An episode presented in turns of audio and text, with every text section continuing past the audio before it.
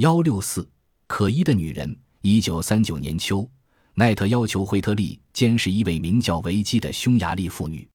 英国情报机关认为她是一名德国间谍。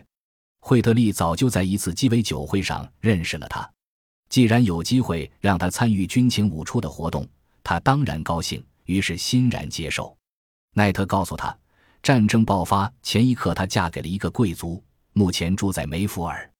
她的丈夫是一位皇家空军军官，正驻扎在那儿。据说战前她是一位富有的犹太人军火巨商的情妇，现在这位巨商住在一条中立国的轮船上，往来于英国与欧洲大陆之间。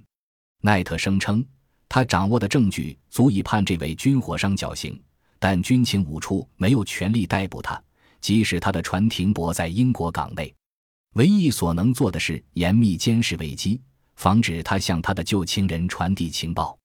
奈特以他通常的令人信服的方式向惠特利讲述了这一似乎不大可能的事情。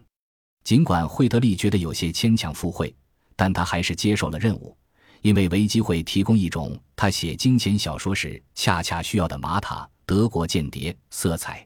于是他以帮助他找一位出版商出版他的回忆录为借口，邀请维基参加他的鸡尾酒会。陪伴他出席这些宴会的，始终是一位头发乌黑的匈牙利裔男爵夫人。据说她也是一名纳粹间谍。惠特利给他起了个绰号，叫“黑牡丹”。在他第四部格雷戈里·萨勒斯特惊险小说中，以他为原型塑造了一个角色。这部小说就以这绰号为书名。惠特利还请了两位社会名流来监视这两位可疑的匈牙利女人。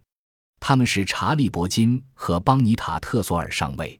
邦尼尤其管用，他结交三教九流，足迹遍及全世界，曾是《每日邮报》“花花公子”栏目的作者，目前在斯尼斯基轮重骑兵部队服役。一九三九年十二月，维基自己也举行了一次宴会，受邀请的宾客中有土耳其大使。这位大使在晚会上告诉惠特利。他认为希特勒会在春季征服法国，然后入侵英国。惠特利针对他的悲观论调反驳道：“国王与内阁成员会随海军撤退到加拿大，仅此而已。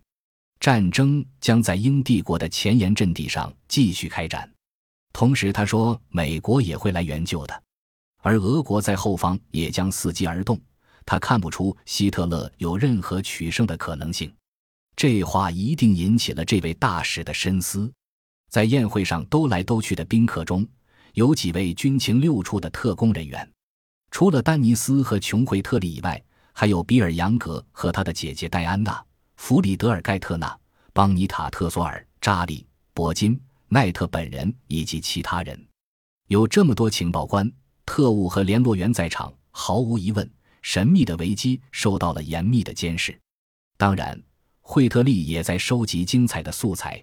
除开格雷戈里·萨勒斯特，惠特利还塑造了一个早期间谍罗杰·布鲁克。在一九四七年首版于英国的《罗杰·布鲁克的足迹》中，十六岁的布鲁克逃离英国皇家海军，在法国当了一名间谍，后来成了拿破仑的密友，一路上奇遇不断。布鲁克这个人物很可能是以法国间谍卡尔·舒尔麦斯特为原型的。舒尔麦斯特后来成了奥地利陆军元帅麦克手下的情报头子。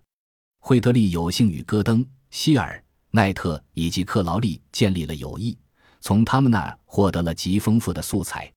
这些趣闻轶事，加上他自己的认真探索、性内容的充分利用和冷嘲热讽的幽默，使他的小说具有独特的风格。